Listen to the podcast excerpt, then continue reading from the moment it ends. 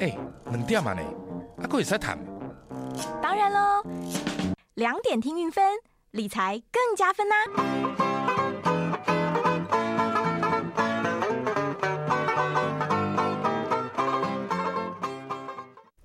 好，这里是来 Radio 中国流行网，欢迎再回到理财生活通第二个小时的节目现场。我们现场的特别来宾已经到了哈，上个月跟他说戴帽子很帅哈，持续戴帽子来。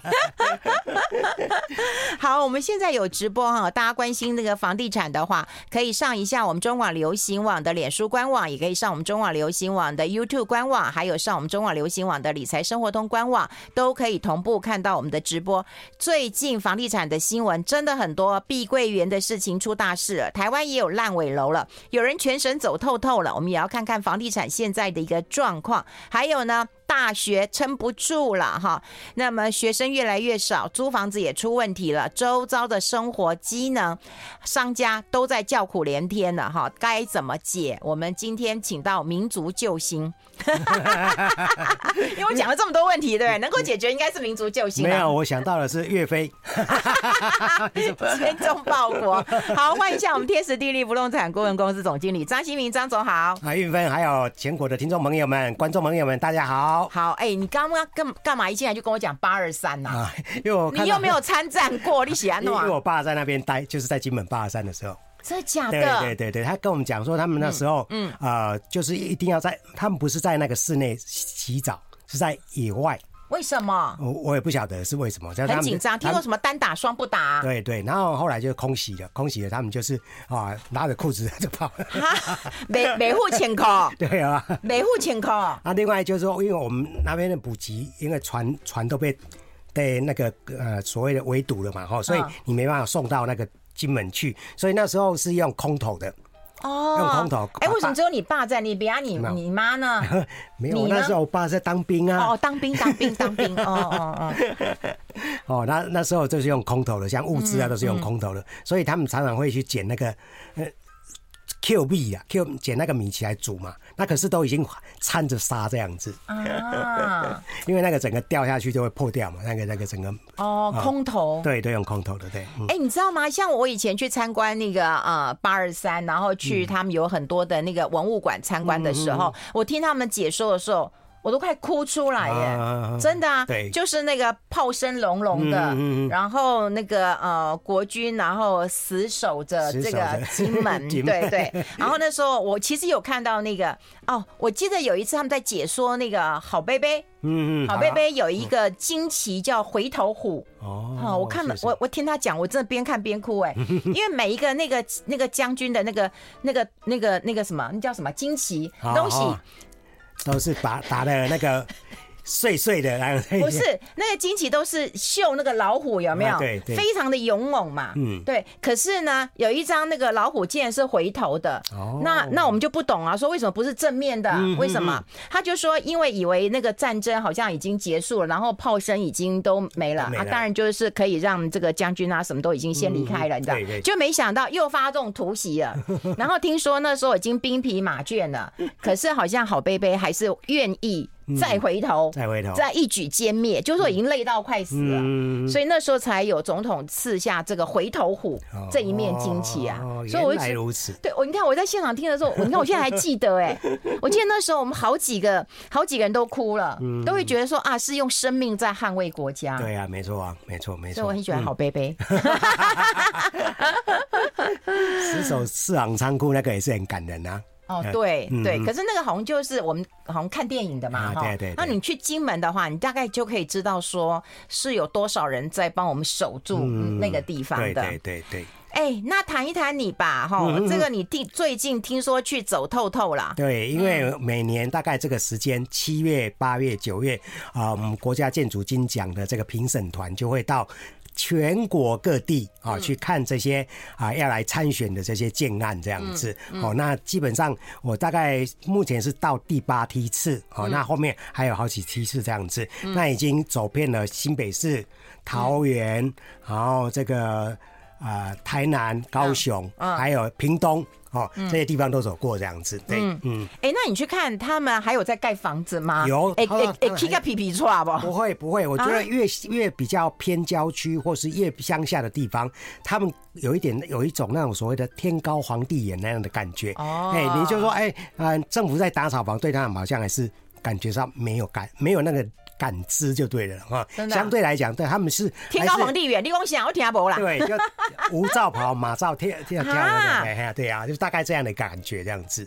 哦，所以你看起来就是在中南部，嗯嗯嗯，依然热销吗？很多人去看吗？都还算是走的还蛮平顺的，而且他们有一种那种所谓的，甚至有一些案子借业者他们还蛮惜售的这样子，因为因为这两年来都这个那个我们讲的原物料大涨嘛，嗯。啊，他们可能在两年前预售的，他们都觉得说啊那时候我卖的太便宜了哦，那所以到后面来好像觉得说哇，好像是买房子的人赚到这样子，像我们在那个啊、呃、新竹宝山。那个地方有一个案子，透天厝，透天厝，他们那时候卖一一户一千两百万，现在拿出来卖了，大概快要到两千万。哦、嗯，对，所以这个部分说，有时候建商他们基本上会但是也是因为宝山是不是也靠近竹科嘛？对，那你要竹科有钱人才才有办法买嘛？没错，对，就是这样的概念。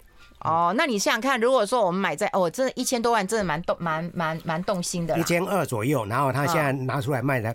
大概有些都已经到两千多万以上，对。哇，嗯，对。可是如果在台北工作，你不可能在那边买啊。嗯嗯嗯。苗栗的人可以买，可是苗栗搞不好说我苗栗更便宜。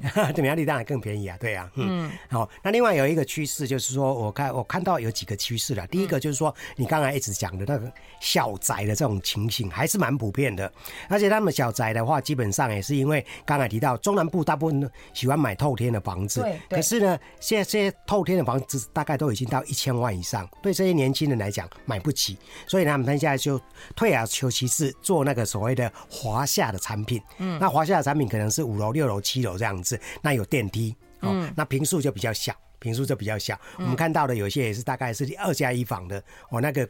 一房根本不能用，大概只能当仓库这样子。嗯，那所以这这样很小就对了。对，那它的总价大概都 keep 在这个五百、六百、七百这样的一个 range 这样子，所以呢，都还卖的不错，都还卖的不错这样子。嗯、哦，哎、欸，除了小资之外，其实我也有碰过他们做那个透天的，他们也很担心他们的长辈啊，就背背起来啊。哎、嗯欸，那个透天有的透到四楼，哎，你要走上去的话，那个长辈怎么走啊？没错，他运分真的是来行哎。我们去看的话，嗯、我们那评审老师会看，就说，哎、欸，你这个楼梯。是不是很适合人体工学来走，或是说你做的太陡这样子？嗯，哦，啊，如果说现在都有一些刚才你要要有无障碍空间的话，嗯，现在有一些比较豪华的别墅，他们都会设设这个呃室内梯，就是那个那个我们讲的就是那个啊、呃、电梯这样子啊。那这样子不这个空间就变小啦？可是因为它的一层的面积还蛮大的。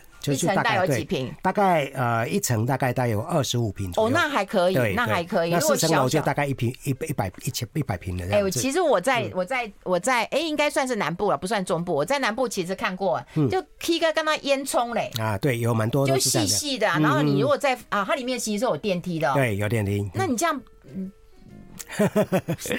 这不知道该 不知道该该怎么说？该怎么说？你知道吗？一层就只有一间而已啊！对啊，没错没错，这样住起来其实有点怪。可是现在因为那个土地成本高，跟在建造成本高，所以大概现在的设计大概透天的大概都是这样子，一层大概就是一个房间。嗯，哎，大概都这样的规划比较多。会不会住民宿？几廊几盏，所以看得出来中南部那价格呢，可以看出那个呃建筑的一个特色啊。价格呢？价格基本上都是还是 keep 在相对高点。哦，那没有没有所谓的滑下滑的这种现象这样子，因为他们用那个所谓的高总价啊，这个高总价事实上是哎。他们把它那个平数缩小嘛，所以这不会有在高总价的情形。那你在买的人，你就觉得说你会考量总价，不会去考量单价。哦，所以这个部分啊，也是他们是高单价、高单价、低总价、低总价。对，感觉上低，可能哦低于一千万。对，大概都要一千万以下这样子。哦，但是我一瓶可能也要几十万。对，大概二十到三十这样的 range。嗯。哦。嗯。那现在看起来，其实，在中南部还是幸福的。我们先 休息一下。I like 好，我们持续跟张新明张总来聊一聊，因为我们刚刚有提到了，就是在中南部的价格还是诱人的。嗯嗯。整个双北啊，我觉得那个价格已经很可怕了，连桃园呐，嗯，哦，桃园的价格也不得了啊。对啊，最近又传出来新竹地区又有七字头的，又有七字头。对啊，新竹最容易有人炒作。对呀，没错。嗯嗯嗯。可是我觉得这现在已经平均地点条例新法已经上路了哈，这千万千万不要再去弄这些数字游。游戏到时候如果有人检举的话，那到时候就吃不完的这种。真的 真的，我倒希望就办个大案，让我们看一看。嗯、对，没错没错，就是有人有没有人检举，有没有人去去炒作嘛？嗯，对。哦，那新竹七十几，那怎样？那那那其他地方呢？其其他地方，那七十几的话就已经赶过，快赶赶过桃园了。的这个的价格就是不合理这样子。嗯，那我们呃这一这一。二零二三年的这个参选的这个啊，不只是民间的建案，也有一些政府的公共工程哦。像我们昨天去看的是在台中市的啊那个前组重划区，还有这个十三期从化区。嗯，哇，那都是荒烟蔓草一片。十三期从化区 到底有多少从化区啊？很多很多，台中好多从化区，很多从化区。可是台中的从化区那个数量还没有高雄那么多，高雄的从化区已经到九十九个从化区了。嗯，哎，所以这个也就是给大家一个基本的概念，就是说这些地方它未来个供给量是非常大的。你不要说啊，现在感觉上好像买气还不错，可是它一旦这个反转的话，价格一定会修正。嗯，价格一定会修正，因为它量太大了嘛，量太大，只要一松动以后，可能就咻。对啊，没错。但是你说会咻多少呢？大家都会希望说房价下来、下来、下来，那没有啊，没有。对，就像之前不是在谈这个香港的那个李嘉诚的建案，说打七折，对对。所以有很多人讲说，台湾有没有可可能打七折卖房子？嗯，我我说。捆绑捆卖民房哦，不可能啊，很难呐，很难呐，因为我们这一波的房地产市场，央行很早就来做调控的这样的一个准备，就担心它泡沫化啊。那如果说央行在这边已经做了周详的啊这个部署的话，你要让这个价格能够跌一层，哎，也许有可能跌两层，可能就很困难了这样子。嗯嗯。所以跌三层更是不可能的，不可能的，对，嗯，哦，哎，可是你你过去也讲过啊，就是说只要市场出现一些烂尾楼，那就是价格松动的这个开始了嘛？对，就是我现在有有有烂尾楼啦。基本上就是说那个烂尾楼，它是一个价格破坏效应的一个产品。那可是现在的烂尾楼有几个传出来的哈，基本上都是小案子，都是小案子，而且有两个好像都已经被。啊，接走要来续建这样子，所以它并没有在市场上产生价格的破坏。所谓的价格破坏，就是说，哎，这边一般大概是六十万到七十万，可是呢，这个案子因为他自己的资金不足，或是说因为其他的关系造成他没办法盖下去的话，那他可能就就必须要被迫降到五十万或甚至是四十五万这样的一个价格来卖，那就会在在这个区域里面造成一个破坏效应这样子。哦，哎，那我有看到就是。呃，台北北投有一个博山岩的建案嘛，博山，那建设的公司它可能比较小型，是不是？它倒闭了，嗯，但有人要接啊，而且我觉得最重要的是那个消费者没有什么损失啊。对，如果说是这种案子基本上传出来，那地点还不错的话，还是有建商愿意接的这样子，所以有利可图嘛。对啊，因为建商基本上是在啊做呃这个所谓的。获利了结的这样的一个工作，所以呢，基本上只要有利可图的话，建商还会进去。那消费者如果说这个哎 B 建商接接走之后，他可以把房子盖起来，消费者还是没有任何损失的这样子。嗯嗯，哎、嗯欸，北投北投应该很热门呐、啊。对呀、啊，没错啊。对，而且我觉得都有人买啊。为什么？你看他住他买的人还蛮多哎、欸，三十六户的消费者。对对对，那可能很很多人买啊。嗯，对啊，案子又不大，他怎么会撑不下去呢？就是哪里有问题啊？他们大部分都资金挪用到别的地方去了。哦，转不过来，转不过来，大概都是这样的一个情形。而且他们本身的资本额也非常小，这样子。如果有一些风吹草动，他们就啊一个没办法支撑下去。另外一个很重要的关键就是说，他们可能都是这种所谓的围绕重建案子。当初他们预估的那个建造成本可能相对比较乐观一点点，没想到哎这个呃啊工啊料啊一直涨，一直往上涨，所以造成他们可能就在这时候被迫要来做这个下车的动作这样子。哦，哎，那这些建商都只有这个案子吗？不一定啊，他有时候可能就是一个、两个、三个案子这样推这样子。对呀，那他是挪去哪里啊？这也很怪。那另外就是我们去年有谈到一个那个凯旋大院嘛，对对，他在树林嘛。对，那个案子也蛮幸运的，都有有一家啊比较资产管理公司，他把他接走了这样子。嗯，所以他们后来就是大大家就相安无事，没有再去什么自救会啊，再去抗争啊什么之类的。对，嗯，所以看起来就是说，虽然他金船倒闭了，然后呃盖不下去了，可是还好，就是有人来接，所以不算烂尾楼啦，不算烂尾楼。对对对，所以这个算是比较 OK。相对的这些购物者来讲的话，他们的权益还是可以获得保住。那未来的房子还是会盖出来给他们。哦，就是我现在买的，那原来建商换了，那我就换另外一个，我可是我买的权益还在啦。对，可是这里面会有一个比较要去注意的地方，就是说后一家要来。帮帮忙续建的这个建设公司，他可能会要求说：“哎呦，呃，因为这个呃相关的工料上涨哦，我们可能没办法照着前一间建商的那个哎呦标准来盖。”哎呦，你好啊，K 姐嘞，你好啊，涨一点价。对，那因为这样的话，他才有那个利润可以图嘛，这样子啊，哎啊，有些消费者可能就会这个妥协了。那这个就是可能大家可以去协商看看。那基本上就是说，让房子盖下来。盖出来，这还是一个最好的一个结局，这样子。对啦，对啦，不然都已经就是盖不出来了。然后，如果你又不给他涨价，现在还有很多人很担心，就是说，哎，现在呃预售不是盖个啊三五年，因为看量体啊。对。可是后来他们讲说，哎，现在缺工缺人这样子啊，他说预售以后搞不好八年十年才能交屋。六年十年，这八年都有。听起来有点蛮蛮可怕的。我们先休息一下，进一下广告，待会有很多新闻跟大家做分享。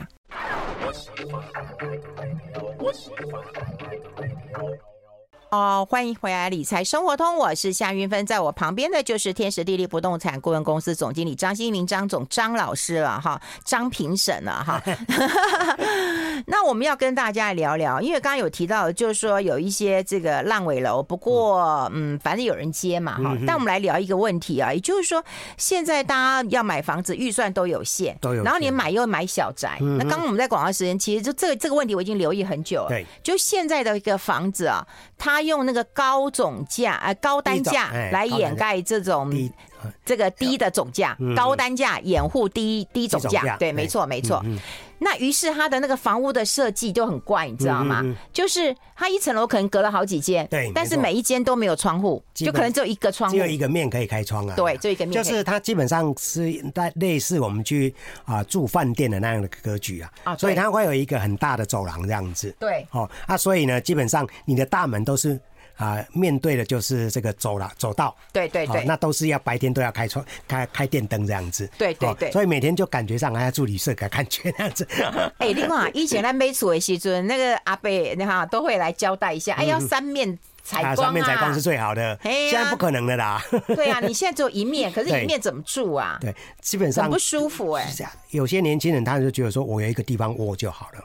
好，或是把它当成一个暂时性的过渡期的产品，等到它再赚更多的一桶金之后，那这个小小的小宅也增值之后，它就有能力去换到比较大的房子这样子。嗯，哎，所以先求有再求好了的一个概念。现在建商他在设计的时候，就是以他最好卖的情况来来来出售。这个就是我们讲的，在市场上讲的就所谓的啊商品化。极致的这样的一个情形，就是他把完全把它当成一个商品，那怎么样能够让这个商品能够快速卖掉？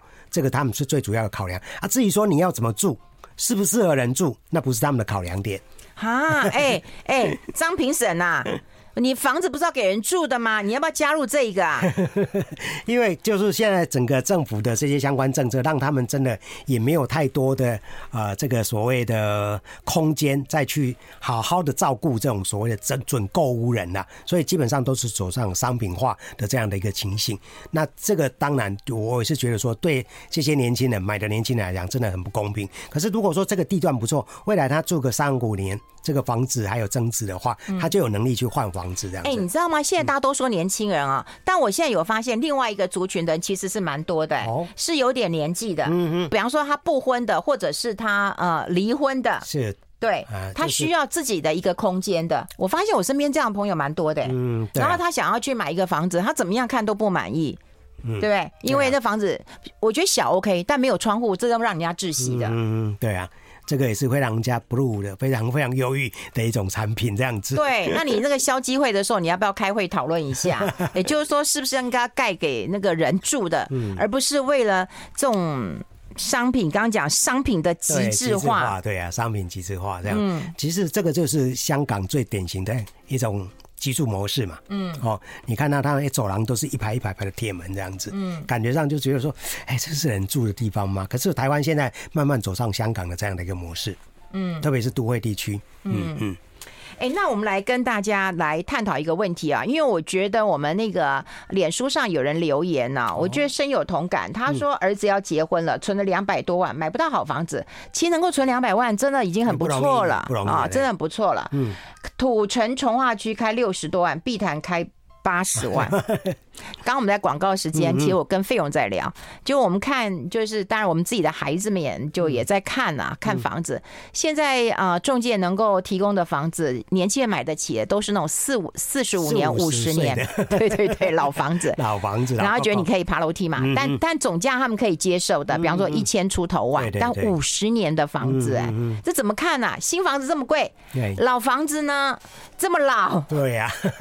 嗯，而且年轻人大部分比较不喜欢老房子，不是说因为他的老或是什么旧的，最主要他觉得说没有公共设施，没有停车位，对他们来讲，这个是对对年轻人相相对，所以他们宁愿去买一个小小的这个预售屋，好，然后有个停车位，好，那这个自己很自由自在过日子，这样就好。对啊，所以这这要怎么选择？所以这个也就是建商他们也抓住这一点，年轻人的这个所谓的啊，那他是那个。Mindset 这样的一个概念，这样子。嗯嗯，那你看这个要存两百万，你说要在看起来土城、碧潭这样在新北，我觉得也很难买到。嗯，对，如果说全新的房子的话，也是不容易买到，不容易。对，新城呃新城屋不可能了，预售可有没有可能？预售屋可能还是要比较外围的一个地方啊，对啊。你像什么 A 七从化区，土城还不够外围了吗？土城现在真的是价格涨得很凶啊！啊，它涨很凶哎，单价都在四字头以上了啦。哎，连泸州都涨很凶啊！我之前去了一趟泸州啊，那捷运站一出来还真漂亮啊！对，真的跟以前都不一样了，不一样的，完全不一样的。所以这个也就是我们捷运带动的一个商圈的一个效能，基本上已经啊发挥到极致了，也发挥到极致的一个状况这样子。嗯嗯嗯。有人问说，预售屋是新的建商，可以压住他那个。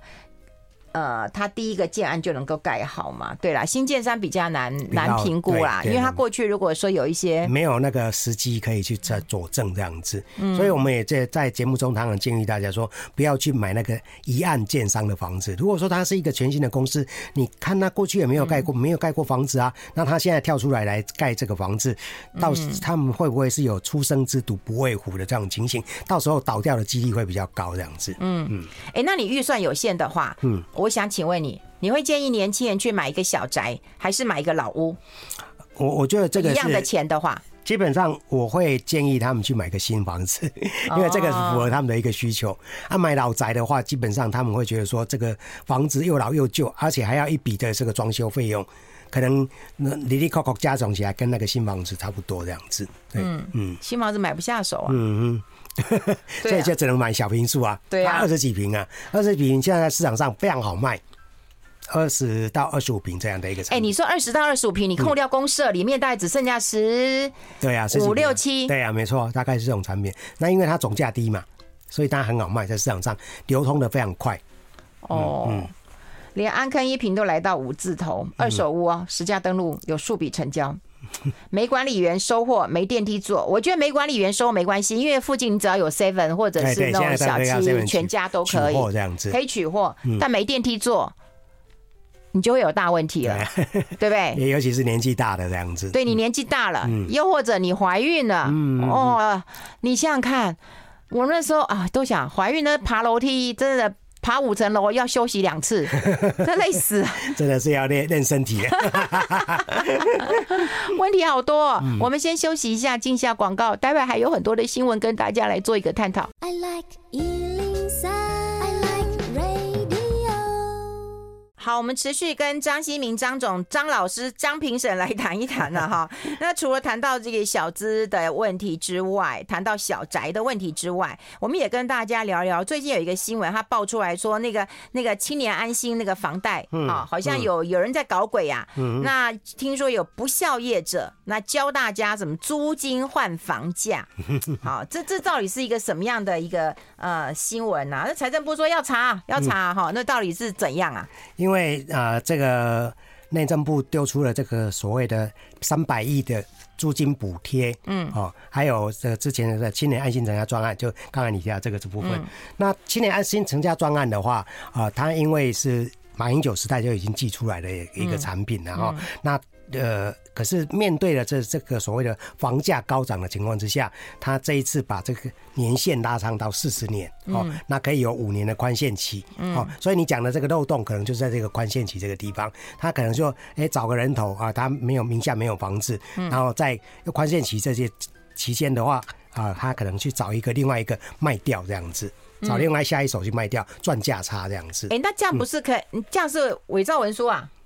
当然，这个里面很多都是必须要有一点点走在华丽边缘的这样的一个情形啊。可是我觉得这个不大容易做做得过去啊。只是市场上有一些业者啊，他们常常会用这样的方式去教一些小白。我说啊，我这边有一些什么方法可以教你这样子。那最主要是要把他们吸收到他们啊这个所谓的啊这个群组里面的会员这样子。那可能缴个一万块两万块啊，去去上他们的课这样子。哎，这不是跟以前那个呃你讲过了吗？就是什么零元购。对呀，你要先花两万块去去上课一样三万六，那个那个是三万六，好像还三万六啊？对呀，我看到那个网络上那个脸书什么两万块叫你零元购物，我说你不用去吧，你还再再花这个这个钱。那呃。除了这个零元购物之外，还有一个一些网红，他们也开课程啊，嗯，也是一样，就会教你几个无为不为哈，就是说怎么样去避税，怎么样去啊把这个资金从银行贷出来这样子。那所以最近这两天也看到，就是金管会有公布哦，哪一家银行又跟这些投资客挂钩这样子，就从银行搬钱出来来在炒作房地产。干什么无为不为？就是他可能就想说啊，这比如说刚才提到那个所谓啊，我们讲的青安专案这一部分，他。啊，宽限期本来是三年，他把它延长到五年。嗯，哦，那这样的话，你可以以逸待劳，就是说你只缴那个点小小的这个啊这个利息。嗯，那等到这个房价涨上来之后，你就卖掉这样子。哦，那当然还没有卖掉之前，你还可以像刚才讲，要赚赚赚租金嘛。我现在出租嘛，出租个三年。哦，那可能这个啊。房地合一税已经降下来了之后，他们再把它卖掉这样子，嗯，哦，所以这个是一个大家想得到的漏洞。可是我觉得说，也不要去这耍这种小聪明这样子，到时候真的被抓到，还是吃不完兜着走这样子。对，我觉得为什么要就开这种课，然后用这种话术，然后来呃引导一些可能犹豫不决或者是买不起房子的人。嗯哼，对啊，对，没错。你要他掉入这个这个这个。陷阱之后，他那他如果工作或者是他缴不出钱，那你又不会帮他付？对啊，没错啊，这也不可能帮他付啊。对，所以这个我讲了说，他现在是有的没有的。我有一个朋友也是加入某一个那个投资课的课程里面，加入他们的会员。嗯，他我我说啊，他有教你什么 paper 吗？他说他想一想，想了半天说啊，有有有，他有教我们去怎么样这个把这个啊户籍搬到金门去。每年三节都有这个金门高粱酒可以发，这样子。这是这需要你花钱去上课吗？对啊，所以呢，我就觉得说啊，那这个也没有什么的特殊的啊特异功能啊，这样子。对啊，我也有一个朋友也是去花钱，然后去上课，然后上课之后，然后我就说你学了什么？他就说我学了开户。我说开户你真的不用学，你只要去任何一家那个那个那个券商，对那个柜台，他就会教你。如果你在网络上你可以找得到。对呀、啊，没错啊，嗯，所以有些人现在就是说把把自己当成是真的是什么都不懂这样子，那很难，很不愿意去挖掘说啊，这个到底怎么 step step by step 的是怎么走的这样的一个方式，哎、欸。欸这个房子很重要啊，因为一买那个这个这个好几百好几千的，对呀，好几百，你当然要很谨慎啊。你怎么可以说啊，让别人来帮你做决定啊？对呀，你爸爸做决定，你可能都不听他的，结果你听一个老师的，然后这老师又先赚你的学费。嗯，没错，不是说不能赚学费啦，我我我就觉得说你收这个学费，然后你交一些，收的心安理得。对，你不能够收到那个就是有点违背良心。嗯嗯嗯，对啊。而且有时候你尬一些那种阿萨布鲁的，无不会哈，哎呀，无微博呀，于事于事无补的。对啊，没错。你就叫人家钻漏洞，或者是什么有弄一些什么好康，那万一这个偷鸡不着十八米怎么办？嗯嗯，没错。所以我我基本上我在像在社大开课，我都基本上给大家一些正确的观念，就是说。旁门走道有很多的，如果想要你想要走旁门走道，就不要来上我的课程这样子。难怪你在社大都赚不到钱，社大一堂课好少钱。对呀、啊，那个都是做那个什么做功德。我也觉得，我也觉得，真的啊，我觉得那个钱真的很少。有时候万一不小心赶时间，坐一下计程车都不皮啊，都不皮啊，对。哎，那现在有讲了哈，就是说。当然，财政部也他也不希望说那个那个这个延长五年的宽限期啊，好，然后被大家拿来，因为本来是两年嘛，然后就说你可以想办法变五年。他就说，如果业者把它拿来做话术，然后你就匆匆买车，呃，买买上车买房之后，你可能要面临那个本期摊还的困境。对，没错。嗯，啊，因为他们就是跟你讲说啊，这五年内只有缴利息而已，很少。那现在的那个利率大概一点多哈，二最多两趴嘛哈，所以他们觉得说啊，这个部分 OK 的啊，嗯，所以财政部也是说，就是说买房地产不动产呢，它的流动性非常的低呀。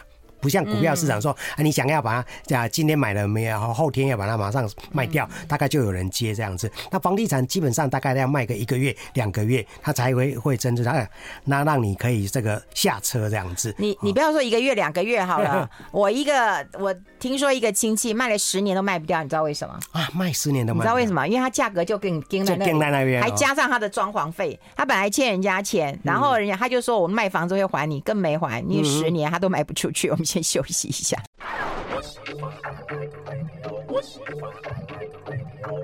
好，我们要持续跟大家聊另外一个话题啊，也就是那个啊、呃，大家很喜欢当包租公跟包租婆，啊就围绕在那个大学啊、呃，这个大学城这附近啊。对。可大学一次倒了那么三间呢，哈。嗯。然后又有招生不足的问题啊。嗯。所以很多的那个包租公包租婆急了，还有连旁边卖小吃的、卖早餐店都急了。对，都受灾 受灾殃这样子。对。嗯。那你说？这样子看起来，那谁还敢投资那个校园旁边的房子啊？对啊，我记得我来来运分的节目里面也讲过一个故事嘛，嗯、是我我的一个好朋友，嗯，他本身是台南人，那当然都北漂来台北工作了哈，嗯嗯、也算这算是定居在台北了，变成台北人这样子。那有一次跟他吃饭聊天，他就提到说，哎，他在那个台南药理大学那边有一个学生套房。啊，嗯，然后说你怎么跑跑到那里去买那个学生套房？因为他之前就是有一个亲戚，哦，就跟他讲说啊，这边的学生套房哦，需求非常强，哦，然后呢，这个总价又不高，哦，那他就问我说多少钱？他说一百万左右。哦，哎，一百万一间，对，一间一百万这样子。然后他想说啊，小呃一百万小钱嘛，哈，那他户头里面领领出来就就请那个亲戚帮他去买一户这样子。可是呢，住进去之后才知道麻烦的开始，因为。你又不是住在那附近，如果说有一个水电坏了啊什么之类的，那个马上打来跟房房东说啊，这里坏了，那里坏了，你要不要找人来修一下？他就不生气了哈。那终于撑了三三五年之后，他想说干脆把它卖掉之后，然后后来找到了当地的中介公司，当地中介公司跟他讲说，你这个房子大概只能卖六十万。这怎么差这么多啊？因为那个地方有很多的新的供给又出来了。他的那个房子已经不新了，那其他的这些新供给的话，可能配备啊什么相关装潢啊更好这样子。那学生的选择性多，哎哦，对，所以他就就就，哎，这是活生生血淋淋的案子啊！实际的案例就是说，因为我们知道说这几年来因为教改的关系嘛，所以很多啊所谓的三五专的都呃药香为科技大学，嗯，哦，那很多我们都以前都没有听过的，现在是。现在面临到一个非常严峻的淘汰赛这样子，嗯，所以我之前也在呃，应该是二零二一年就写过一篇专栏文字，就是说啊，面对的这个少子化的这个冲击，你应该要谨慎小心去盘点你在大学商圈的这些房地产，因为有些可能就是要淘汰出局了。那如果说这个大学商圈它还跟那个我们讲的这个一般上班族的商圈有重叠的话，那大学生退场之后，也还可能还有上班族会租你的房子。那如果都没有的话，你的这个房子就会是华人问津，变成蚊子屋这样子。啊，因为现在看到就是，呃，有三个学校嘛，大同技术学院、明道大学跟环球科技大学，对，环球科技大学就是要停招啦，对，都会停招了。这个也是呃，算是一次有三家要倒掉的，他之前已经有倒了好几家了，这样子，对。对呀。啊，后续我们呃很多人在估了哈，特别是些人口学的专家，他们说台湾可能还会倒倒二三十家这样子。还要再倒 这么多，对啊。然后现在有一些也招生不足啊，而且招生不足是我们以前都听过的大学啊，不是那种我们没听过的大学啊。是啊，对啊，所以我我就在那一篇专栏文字里面提到，就是说，你如果是在那些大学商间的一个包租公包租婆，你要开始看，好好的盘点一下你的这些资产。好，那第一个看他是不是啊招生的人数越来越少。哦，那这个部分教育部的资料可以查得到。另外一个呢，就是说啊，这部分的你的那个出租的租金是不是也越来越低？哦，那这个都是一些警讯。再来第三个就是说，哎，有没有被这个？教育部已经列为专案辅导的这样的一个大学，哦、那如果这三者都有的话，哦，你我觉得劝你赶快哦，这个啊三百六十五计先跑为先呐，哈，因为免得到时候你到整个大学退场之后，你那个房子要租也租不掉，要卖也没有人愿意接。嗯，对。哎、欸，那那跑，万一像你的朋友一样呢？一百万剩六十万了，嗯、是赔钱的，还是要跑吗？呃，我他后来好像没有卖掉，就还是对，继续搁在那一边这样子。对。那还有租吗？呃，他就随缘了，因为后来他有找那些呃，像是现在有政府一直在扶持这个所谓的租赁业者嘛，哈，所以当地也有一些租赁业者，他就给他包租代管这样子，给他一笔钱让他包租代管。嗯哦哦哦，那我的意思说，那其他人呢？如果赔钱，他还要卖吗？呃，如果看刚才提到，就如果说这个地方已经没有啊后续的那个租客可以来补足的话，那还是先跑为为为先的这样子。对，嗯，对，还是先跑吧。那那有有人要当那个包租公包租婆可以接吗？还是基本上我觉得就是以需求为先啦。要不要先以公立大学考虑啊？起码公立国立的房价都相对比较高，对嘛？起码不会 不会倒吧？可是公立大学的宿舍提供的量也比较多，多对对，所以这个也也是另外一个这个矛盾点就对了，嗯，所以也也。